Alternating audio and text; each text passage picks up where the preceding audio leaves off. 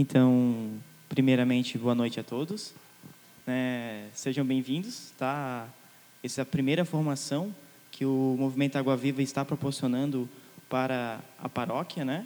E não só a paróquia, além dos portões, aqueles que quiserem, né, trazer pessoas, familiares, conhecidos, amigos, é totalmente aberto. O movimento está promovendo para com o intuito, né, de é, formar bons católicos, né? fortalecer ainda mais a nossa fé, ampliar o nosso conhecimento diante é, o que a igreja nos fala. E o melhor de tudo é que entre nesse clima de amigos e família. Então, é, eu convido todo mundo já a ficar de pé. E a gente começar a fazer uma breve oração, né? Partindo do, do princípio, em nome do Pai, do Filho e do Espírito Santo. Amém? Pedindo que o Senhor Deus, Todo-Poderoso, esteja no meio de nós. Ele já se encontra, né, oculto no sacrário. Que o Senhor Todo-Poderoso, nosso Mestre, Rei, seja o Senhor das nossas vidas e faça com que a gente aproveite cada momento dessas formações que irão acontecer. Tu, Senhor, que és o princípio e o fim Tu que és o nosso tudo, que tu habite na forma do Espírito Santo durante essa noite. Em forma especial, que os nossos sentidos estejam preparados para receber essas palavras que o Senhor colocou em, em mim e no ler. Então pedimos que o Espírito Santo venha incendiar os nossos corações, a nossa alma, os nossos pensamentos nos deu o dom da inteligência e da sabedoria de absorver bem essa formação, para que quando nos perguntarem sobre as Sagradas Escrituras e quem é, é Deus, a gente esteja preparado para responder, pois é um dever de um bom católico, de um bom cristão, dar testemunho da verdade, e a verdade é o próprio Cristo. Então, vem Espírito Santo, iluminar e conduzir tudo aquilo que tu planejas para essa noite.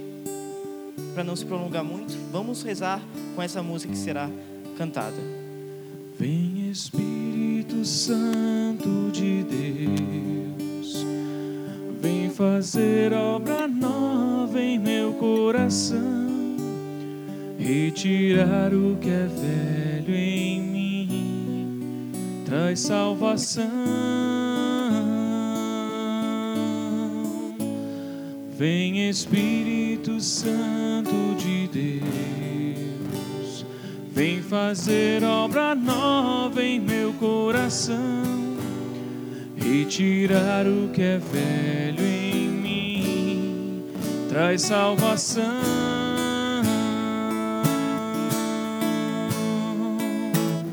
Faz jorrar água viva, Senhor no deserto do meu coração, faz brotar em meu peito um novo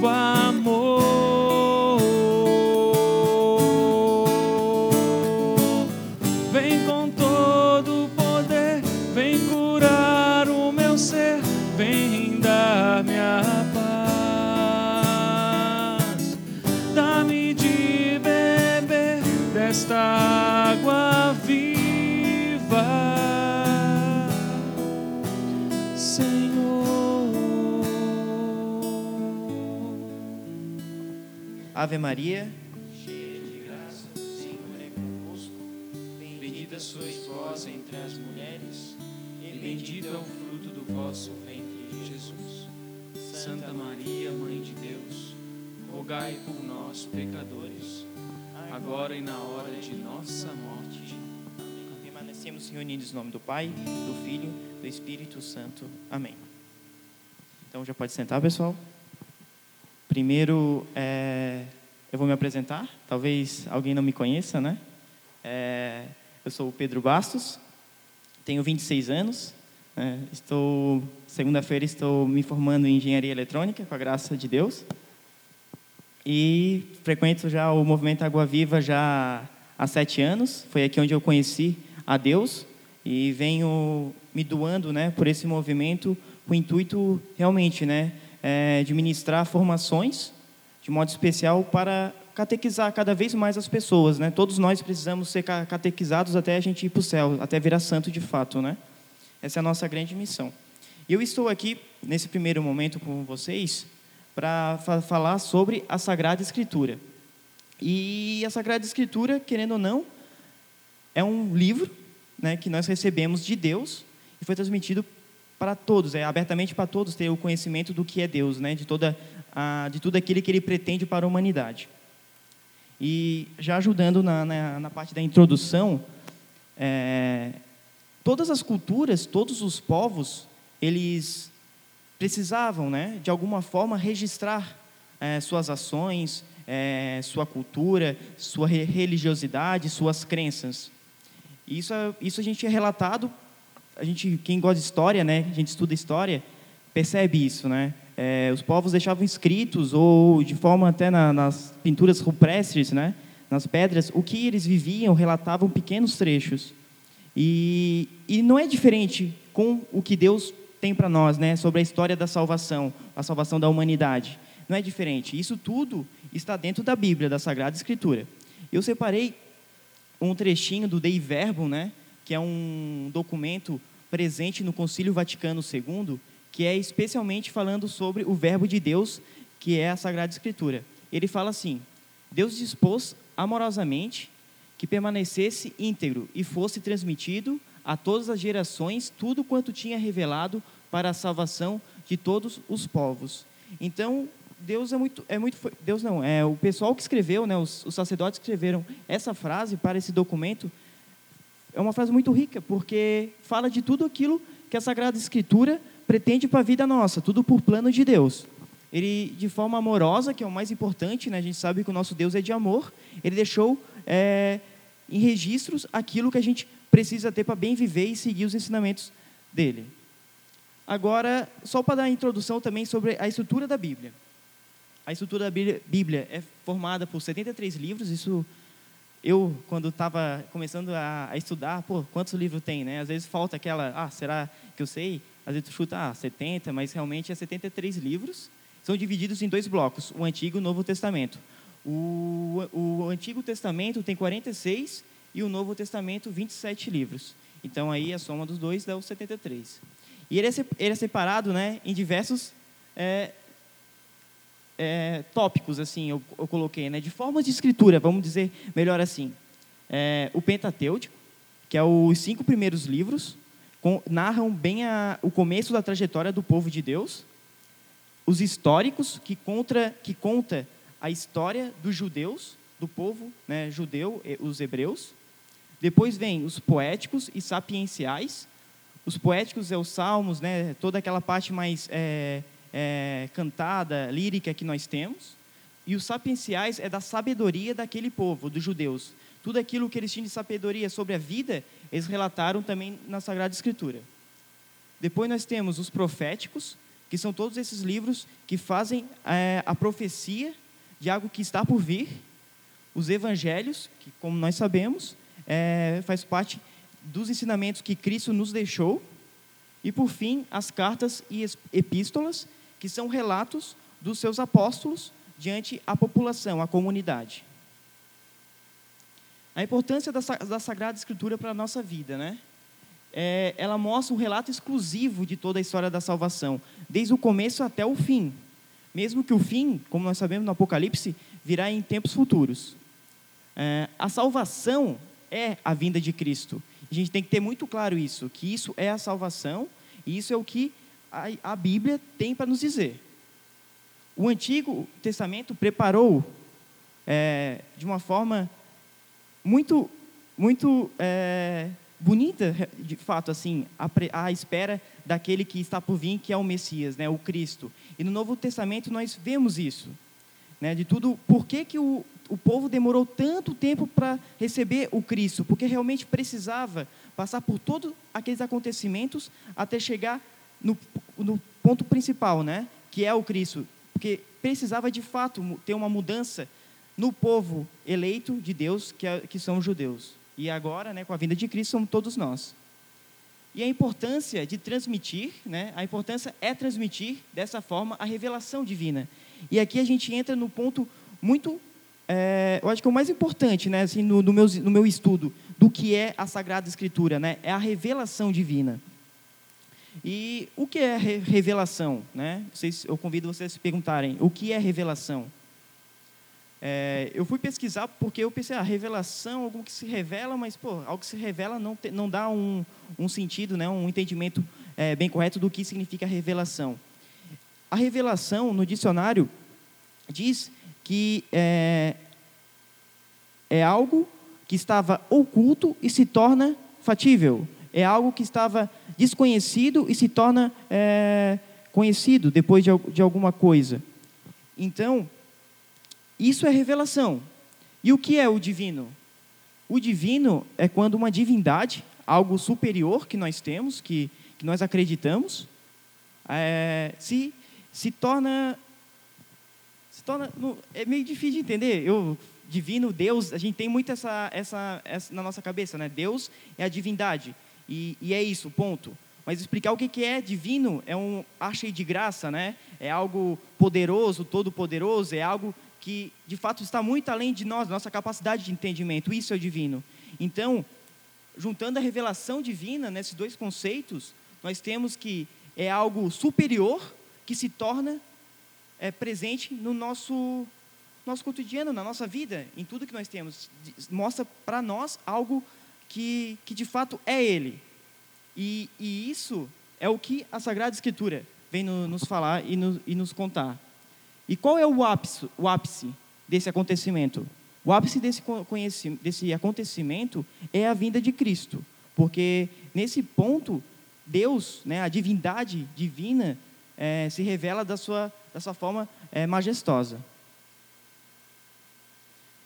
E, e, Deus escolheu, né, escolheu e preparou um povo para que isso a, acontecesse, como eu já disse.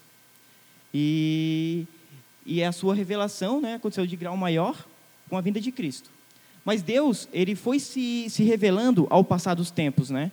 Desde do, do, do Antigo Testamento, Deus se revela através da criação, se revela aos homens por meio do, dos profetas, por meio de Abraão, de Noé, de, de Jacó, Davi. Deus vai se revelando e a gente percebe que Deus vai se revelando distante, né, do alto, falando. E o e o povo vai escutando a voz de Deus do alto, de longe, de longe. E mais tarde nós vamos vendo essa progressão da revelação de Deus. Vem o Cristo, que se revela em forma humana, no meio de nós. Depois vem a revelação através do, do Espírito Santo, que está presente na nossa vida após o batismo. E assim por diante. E Deus revela as verdades naturais e as verdades que excedem a razão humana. As verdades naturais são tudo aquilo que a gente obtém de conhecimento e consegue compreender na nossa vida. Isso é um dom de Deus entregue para nós. Essa é a revelação dele, né? É, é, ah, eu sei que eu sou humano por quê? Porque eu nasci por todo aquele contexto biológico, por tudo isso, eu consigo entender essa verdade. E tem as verdades da, que excedem a razão humana, que transcendem a humanidade, que no caso são tudo aquilo que está relacionado à nossa fé, à nossa crença. E quais foram as etapas da revelação divina durante, a nossa, uh, durante o que conta a Bíblia, né? relata na Bíblia? O primeiro ponto é o proto-evangelho, que é o primeiro anúncio da salvação. É quando é, Deus fala para a serpente, né?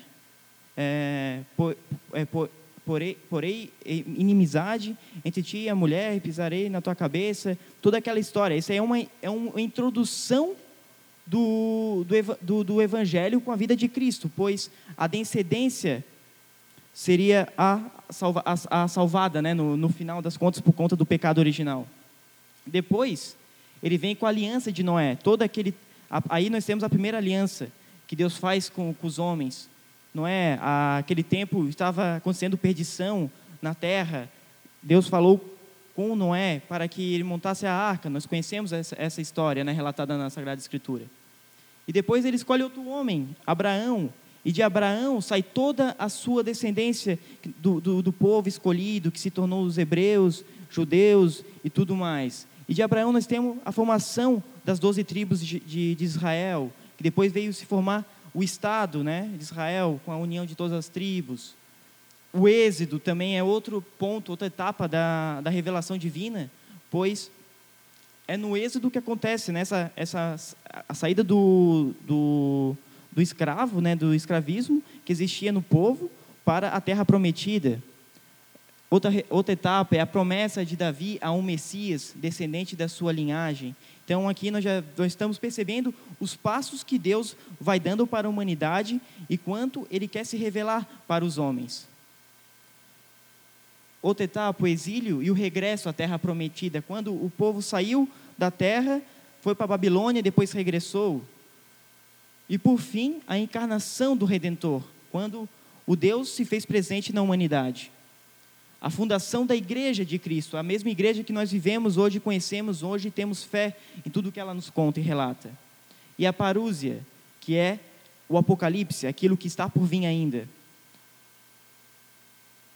E as etapas do Antigo Testamento, nós temos a etapa patriarcal, mosaica, etapa da monarquia, etapa do exílio e a etapa do judaísmo.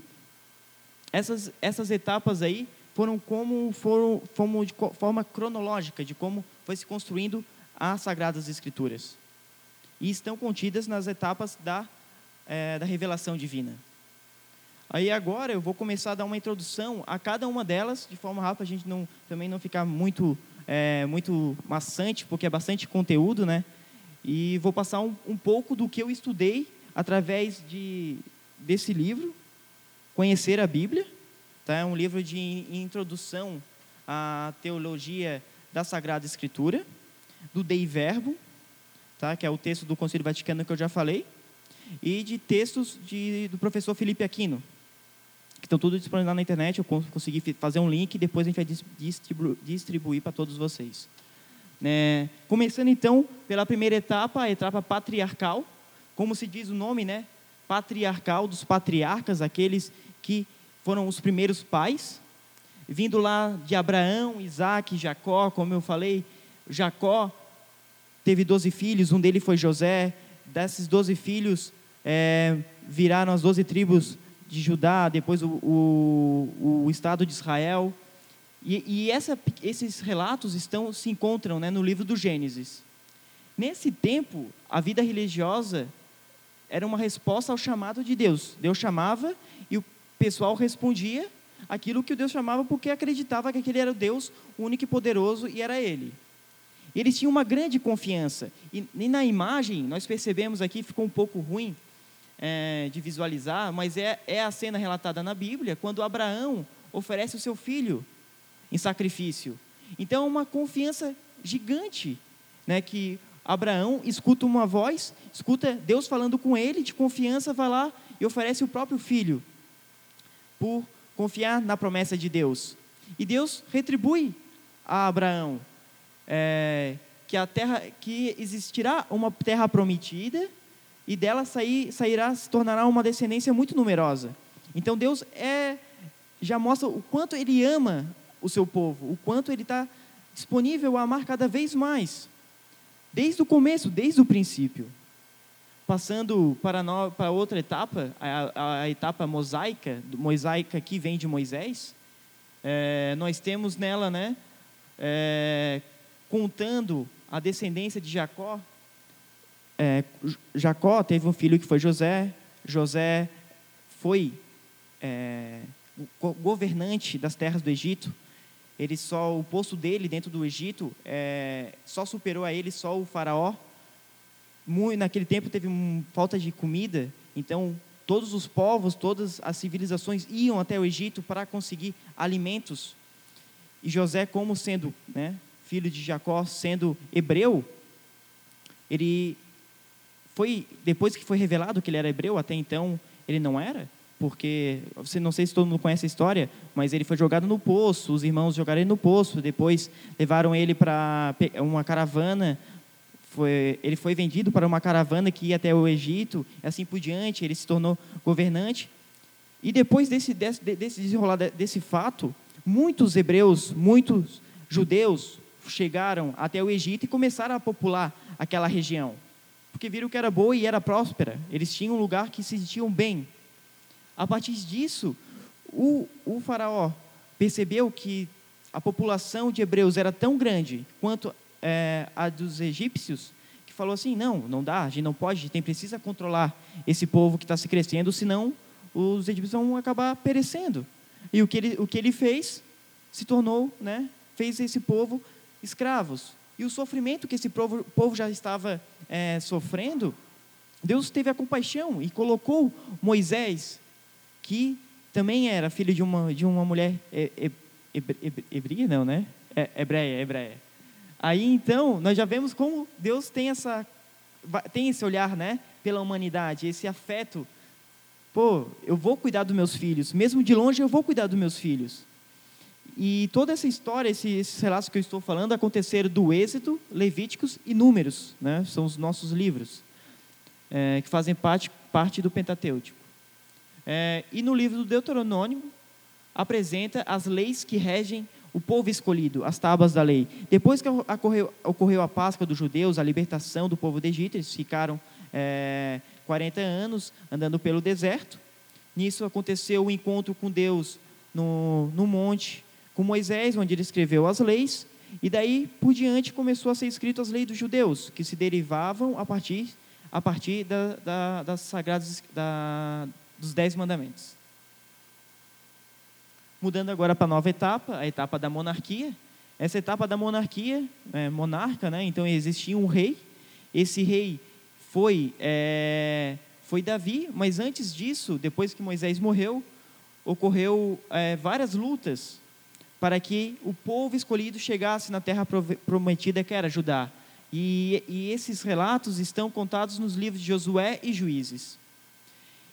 E é interessante que nesses livros mostra né, a organização social, política, religiosa do povo de Deus. Então, é bem perceptível a tradição, a cultura que eles tinham. Isso ficou como um arquivo histórico, de fato, né? O pessoal vai procurar ter uma referência de como era vivido na época, uma, uma, era dessa forma, a gente pode encontrar na Sagrada Escritura. Alguns fatos que, que englobam né, essa etapa da monarquia. A intervenção do profeta Samuel no tempo de Davi, a união das doze tribos em um único povo, a separação das tribos entre a do norte e do sul, a morte de Salomão, a queda do reino sul, que era Jerusalém, diante do rei Nabucodonosor, onde aconteceu aqui, é, começa a entrar na parte é, do exílio. E a mensagem principal desse período é a fidelidade à aliança, de Deus querer sempre formar uma aliança com o seu povo, sempre querer esperto, mesmo com as quedas, idas e vindas do seu povo, Deus quer essa aliança. E é a mesma coisa que a gente traz para nós, né? Quantas vezes a gente procura refazer essa aliança com Deus através dos sacramentos? Quantas vezes nós vamos ao encontro de Deus quando nós falhamos? Desde esse Desde antes Deus já pensava nisso e hoje a gente desfruta disso dentro da igreja. E aqui acontece, já começa a acontecer as profecias, né, os profetas, surgiu os profetas fazendo menção, né, à salvação, ao Messias que iria vir para governar os, todos os povos. Mudando agora para a etapa do exílio, Jerusalém é tomada pelos babilônicos. Os, os babilônicos entraram e destruíram, devastaram Jerusalém de fato, destruíram templos, roubaram, saquearam toda a riqueza, acabaram com a cultura, é, é, tiveram o gesto de impor leis para, para o povo é, judeu. E caiu em pedaços, e o pessoal se fraquejou muito na fé nesse período. E depois de 50, 50 anos, é, que se encontram presentes nos livros é, de Ezequiel é, e segundo Isaías, que são os principais é, é, profetas que relatam esses, esses acontecimentos do exílio é, antes, durante e pós-exílio, a gente percebe a agonia do povo, né, esperando que algo acontecesse para que eles saíssem desse, de, desses maus tratos. E agora, mudando para a etapa do judaísmo, que é a última etapa do Antigo Testamento, no qual acontece o regresso do povo de Deus para a terra prometida, por conta do decreto né, libertador do rei Ciro. Rei Ciro era um persa, então os persas conseguiram entrar na, na Babilônia, é, acabar com o que estava acontecendo com o governante daquela época e dessa forma libertou os judeus. E um ponto interessante disso que Ciro não fez isso apenas, ah, beleza, o povo aqui, coitadinho deles, é, vou libertar eles porque eles são bons. Não, ele não fez isso. Ele fez isso já pensando no, na posição do reino de Israel, da terra de Judá. O mapa ficou né, bem ruim, mas a Babilônia, Babilônia é mais aqui para o canto, né, os persas eles vinham aqui mais para cima. É, é, Jerusalém, né, a terra, o reino de Judá está bem situado no meio de um de um meio comercial assim, porque é uma rota muito fácil de, de, de, de trazer é, especiarias, é, trazer mantimentos, trazer é, material para ser, para ser vendido para outras regiões vindo do Egito. Então, era muito importante reis terem o controle dessa região, da região de, de Jerusalém, por esse interesse.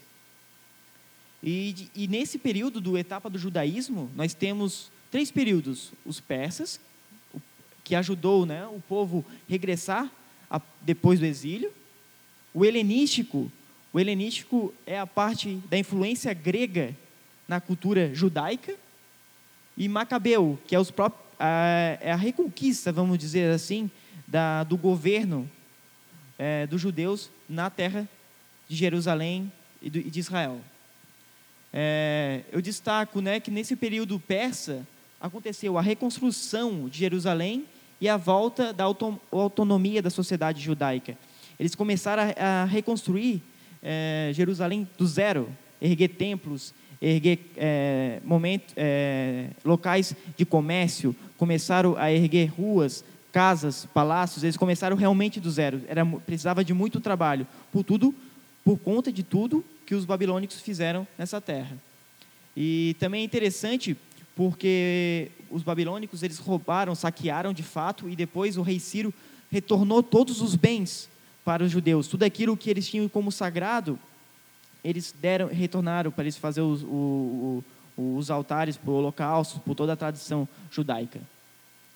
E no período helenístico, nós temos a presença, né, de também quem conhece a história de Alexandre o Grande, o grande conquistador, né, grego, que começou a expandir né, a cultura grega pelo, pelo, pelos continentes, até que chegou na terra de Judá e, como eu comentei, né, começou a conter disputas comerciais de novo. Então nós já temos que antes eles saíram da terra de Judá por causa do exílio, sofreram com isso, aí depois retornaram depois de muito, muito, muito sufoco.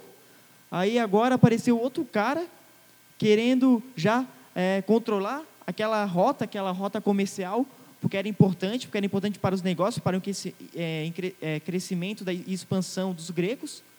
Então, imagina, o povo judeu já estava começando a, a, reconstruir Jerusalém. Pô, já vai vir outro cara que vai botar a gente para o exílio, que vai mandar a gente para fora. Como que vai ser isso? Né? E, e eu refletindo nesses períodos, e de fato, né, diante de tudo isso, como que os judeus estavam esperando? Pô, por favor, Deus, envia um novo Davi, né, um, novo, um novo Salomão, alguém para nos é, proteger, alguém que, esteja, que tenha esse carisma, essa força de nos levar adiante. E, e nesse, diante desses contextos de invasões, de, de domínio, já estava esperando a vinda do Messias. Né? Então é por isso que nós é, entendemos como aquele povo ficava agoniado na esperança que tinha que vir um governante que levasse eles para onde né, eles queriam ir. E depois nós, vamos, nós percebemos que o Messias que veio não veio com esse intuito, né?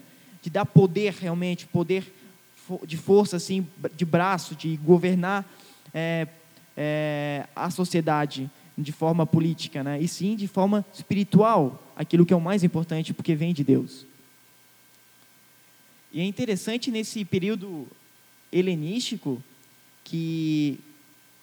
É, é, deixa eu me lembrar. Tá, lembrei.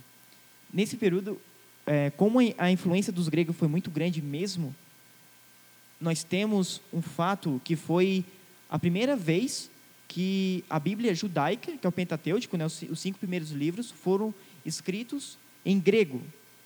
E o, o, o que a gente tem hoje, né, da Bíblia, da nossa Bíblia católica, veio desses documentos da tradução em grego. Então isso é muito importante. Ele veio disso, né? É, Septagenta, se eu não me lembro se é o nome, Septagenta, não, Septagenta é uma edição em grego da, da, da Bíblia. Não, isso, isso mesmo, desculpa. É a 70 é a, é, a, é, a, é a edição da Bíblia e a Septagenta é o nome que eles dão para a Bíblia, Bíblia judaica grega. Isso aí, é bastante coisa. Eu, tinha, eu ia trazer um papelzinho aqui para mim, mas esqueci. Acontece. E nesse período também é, é, é interessante, porque quando o Alexandre é, morreu, ele morreu jovem, Alexandre morreu com 33 anos, né, ele governou pouco, vamos dizer assim, o, o poder grego né, diante dessa, é, dessa dinastia assim, grega. Né? É, quando ele morreu, dois de seus generais dividiram a, o poder dos gregos, ficando um pouco no norte e outro um pouco do sul. E aí, os dois, como estavam querendo né, expandir seus negócios, queriam dominar de novo a terra de Israel, esse meio né, que é a terra de, de Israel. Então eles ficavam naquela ameaça: eu vou entrar para invadir, eu vou entrar para dominar, e de novo acontecer aquilo, né? acabar com, com o que os judeus estavam erguendo. E, e com isso, no meio desses conflitos de, de gregos querendo dominar novamente né, o território deles, vem Macabeu, né, que, que é um, o período, a etapa, né, o período de Macabeu, onde os judeus retomaram o poder das terras de Israel. De fato, eles botaram um governante lá e começou a, a ter a linhagem novamente, é, a linhagem dos judeus governando toda a extensão da terra de, de, de Israel. Não era apenas ah, um, um povoado aqui, um povoado ali, mas sim toda essa região. E, e aí sim começou a expansão cultural da religião judaica. E no fim desse período ocorre o início do, do governo romano em Israel. Então aqui é um período também de transição entre os, o, os judeus ficam um período no poder e depois o que vem vem o, o, os romanos, né? a expansão do, do, do, da cultura romana diante da, do mundo. Né?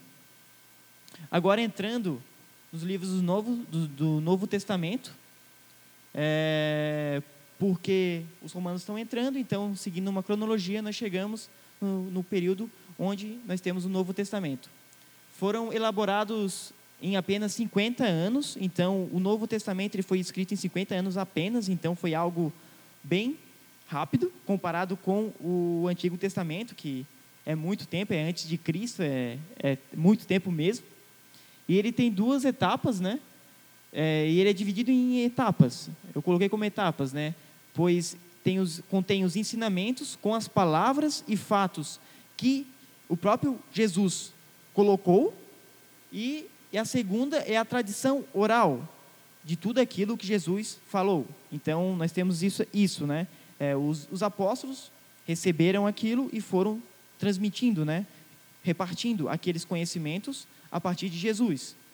E tem aqueles discípulos, né, pessoas que escutaram da própria boca de Jesus. Então nós temos essas duas separações. O evangelho, para quem não sabe, é a boa notícia, é a boa nova.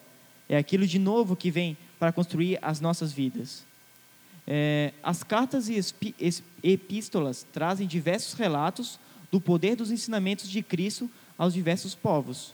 Então, as cartas e epístolas, de fato, são aquilo que foi comentado a respeito de Jesus e tudo aquilo que o pessoal experimentou de Jesus e foi repassando aos demais. E é o que hoje nós fazemos demais, de, em todo momento, dentro da, da igreja. Né? Se eu, Pedro, quiser fazer uma carta para tentar evangelizar um povo, eu tenho esse, essa autonomia de chegar e escrever uma carta de tudo aquilo que eu vivi e que eu vivo de, de Cristo na minha vida e tento evangelizar um povo. Né? Tudo bem que a gente não faz isso por cartas, né? a gente faz de, modos, de modo que vai é, evoluindo com o passar do tempo. Né? E isso é muito bom, né? faz parte daquela natureza da existência de Deus que ele bolou lá no começo da criação, né? De nos dar a inteligência, a sabedoria, a forma de pensar, a forma de refletir e levar adiante tudo aquilo que ele proporciona para nós. O Novo Testamento, os primeiros escritos cristãos, qual, quais foram, né? Foram todos os livros, todos não, é todos os livros, todas as cartas, epístolas formuladas por São Paulo. Então São Paulo, ele era fariseu.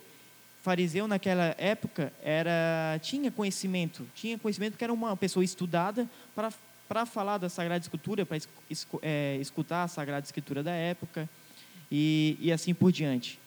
E, e São Paulo é, é, morreu perto de, do ano 66, 67, e nesse período de 51 até 66, 67, ele escreveu os seus textos. É, e Paulo, muitas vezes, quando ele ia pregar, né, depois de ter experimentado Jesus, ter fazer uma experiência com ele, ele ia pregar aquilo que ele estava vivendo, aquilo que ele tinha colhido né, do, dos ensinamentos de Cristo. E ele não finalizava as suas pregações, as suas homilias naquela época. Ele, ele, ele terminava ela, só que ele não conseguia escutar todo mundo que estava o povo, né, em torno dele. Ele falava com alguns e logo ele já se mandava para a próxima pregação, para a próxima é, civilização, para o próximo povoado que precisava escutar o anúncio de Deus. E, e nisso foi onde foi surgindo as cartas.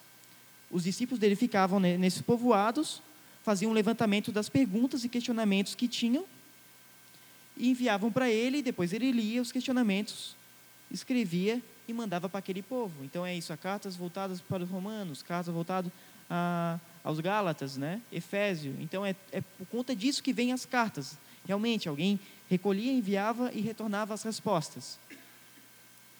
Dando continuidade, entramos nos evangelhos. Nós sabemos que são quatro relatam diversos momentos da vida de Jesus de Nazaré é, e transmitem de forma especial todo o conteúdo necessário para qualquer homem ou mulher acredite na presença do Filho de Deus na terra, disposto a ter fé. Se a pessoa não, não tiver fé, fica um pouco mais difícil de acreditar em tudo isso. Então, a fé é um ponto bem importante. E, e os evangelhos, eles são realmente autênticos? Como nós sabemos que eles são autênticos, que eles são de verdade? É, e eu trouxe algumas pe perguntas, né, porque a gente às vezes é, pode ser questionado sobre isso também. A autenticidade dos evangelhos. É, os originais, eles não existem mais. Aqueles que foram escritos lá não existem mais. Porém, existem é, 5 mil cópias manuscritas espalhadas por todo o mundo. E dentro dessas 5 mil cópias, uma apenas é contida no Vaticano. Uma apenas. As outras, o Vaticano deixa aberta pelo mundo para quem quiser estudar, é, ler e, e, procurar, descobrir coisas a mais, pode ficar à vontade. O Vaticano dá essa liberdade para, quem quiser. E elas são datadas do século 3 e 4. Uh, e é confirmado a originalidade por conta da crítica literária. Quando se faz é, a verificação desse fato, se estuda os textos e compara como era com outros textos da mesma época. Por exemplo, né, é, Virgínio, que foi um, um escritor, se eu não me engano, grego, grego, é, ele morreu, ele morreu e depois de 350 anos depois é que a obra dele foi redigida e passada adiante, tá? Depois de 350 anos. Agora Platão, que é mais conhecido, depois da morte dele, 1300 anos depois é que foi feita uma obra original de Platão. Então, é muito tempo, é muito tempo. E os evangelhos? De quando, né? De quando foi esse período? De qual, qual foi a cópia mais antiga do evangelho, partindo nessa comparação? É datada do ano de mil, não, de 120, por conta que São João morreu por volta de, do ano 100. Então, são apenas 20, 21 anos de, de diferença da, da última cópia até o que nós temos. Então é interessante, né? Então dá essa credibilidade para os evangelhos. Agora comentando um pouquinho sobre os, cada um dos evangelhos. É, São Mateus, existem provas históricas que realmente São Mateus escreveu e é, e é comentada pelo Papa Papias, tá? Que morreu no ano de 1300, é, 130. São Mateus colocou em ordem cronológica e organizada tudo aquilo que Jesus fez. É o evangelho mais organizado que nós temos. E, e é o mais longo também. E Mateus escreveu para os judeus. Os outros evangelistas foram escrever para outras pessoas. E Mateus foi responsável por escrever para os judeus. É, São Marcos. São Marcos não foi apóstolo direto de Cristo. Ele acompanhou São Pedro. Ele era discípulo de São Pedro, São Marcos. E, e o Papa Papias também faz referência em, teu, em, em seus textos sobre o Evangelho de São Marcos. São Marcos foi intérprete de São Pedro. São Pedro falava, São Marcos, inspirado pelo Espírito Santo, anotava e depois fez um compilado do que ele sabia, né, do que ele tinha escutado de Pedro e escreveu o Evangelho. E São Marcos escreveu o Evangelho dele para os romanos, para o pessoal, né, o povo em que ele estava acompanhando Pedro. E o Evangelho de São Lucas. O São Lucas, como bem nós sabemos, né, ele era doutor, então, grego, doutor, médico, doutor grego, então ele já tinha uma, um conhecimento maior né, adquirido por ele. E ele já tinha conhecimento, né, ele já sabia dos, do, dos evangelhos de São Mateus e São Marcos. E Lucas foi discípulo de Paulo e recebeu a graça do Espírito Santo, essa inspiração de dar continuidade às obras. É, e o interessante é que São Lucas fez diversas pesquisas sobre Cristo. Há relatos que São Lucas saiu de onde ele, ele estava e foi visitar Nossa Senhora e São João para recolher informações e escrever o seu, o seu evangelho. Olha que interessante isso. E, e, e, Lucas teve a capacidade de mostrar detalhes que os outros evangelhos não mostram, por conta das suas pesquisas. E ele escreveu para os gregos. Também outro fato interessante, né? escreveu para um povo específico, para os gregos, para evangelizar aquele povo. E por fim, São, São João. É, São Irineu diz: Enfim, João, o mesmo que reclinou sua cabeça para o Senhor, redigiu textos em Éfeso. Então, nós temos aqui um relato, né? Outra pessoa falando de São Mateus escreveu o texto, né? O evangelho dele para um povo. E esse povo é todos nós. Ele não dirigiu para alguém específico, para um povo da época específica, mas sim ele deu a, a liberdade de escrever para todos nós até hoje. E o objetivo de São João era mostrar Jesus é o Filho de Deus e para que todos tenham a vida eterna. Comentando agora rapidamente sobre o Apocalipse, que é o último livro do, da nossa Bíblia, ele foi escrito também por São João, pelas visões que ele tinha durante a vida dele, e, e é um livro destinado a relatar a segunda vinda do Salvador à Terra. E outros pontos importantes a se destacar são os textos inspirados, todos os textos contidos na Bíblia são de inspiração de Deus, todos eles foram inspirados pelo Espírito Santo, e isso a igreja nos fala e a gente nós devemos acreditar, pois a igreja fez o seu devido estudo para interpretar que são inspirados. Existe o critério geográfico, genealógico e literário artístico. É, o geológico é da região onde foi redigido, o genealógico é da continuidade, e o, e o, e o literário é o literário, né, da forma que ele foi escrito. Será que foi como poesia, foi como forma histórica de relato, foi em forma de carta? Então, esses são os estilos literários. A existência dos textos não inspirados, que são os apócrifos, que são textos que a igreja não diz que foi inspirado pelo Espírito Santo. É, o, magistério, da igreja estudou a fundo todos os textos para poder chegar e confirmar, ah, beleza, esse aqui é um texto inspirado, devia colocar na nossa Bíblia. É, foi a tradição apostólica que levou a igreja a discernir quais os escritos que deveriam ser contados, é, contados na lista dos livros sagrados. Isso diz o Dei Verbo. E por curiosidade, dois últimos pontos, a edição Vulgata, formulada por São Jerônimo, no ano de, 3, de entre o ano de 4, 347 a 420, é a, vamos dizer, a Bíblia que nós temos hoje vem dessa, dessa edição da Vulgata de São Jerônimo. E, e, São, e São João Paulo II fez a, pro, promulgou a versão da Neo Vulgata, que se derivou da Vulgata e chegou na Bíblia que nós temos hoje. E de forma para a gente concluir né, esse primeiro é, momento de formação, a Sagrada Escritura é um pilar da Mãe Igreja.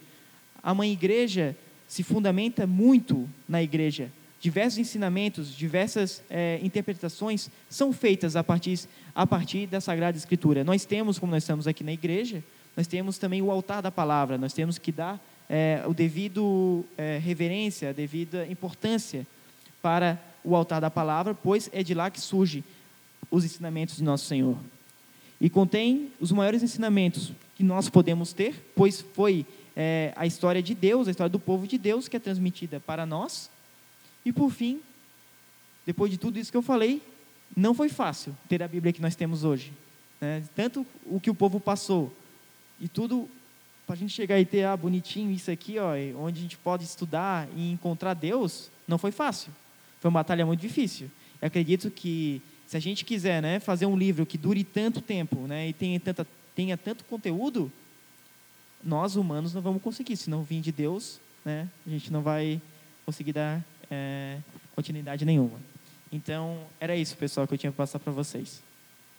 Tá bom? Agora nós vamos ter uma pequena pausa, uns 10 minutinhos, né? Café, bolachinha para dar uma acordada, porque é bastante informação. Espero que vocês tenham gostado. Tá bom? Então, é isso aí. Obrigado.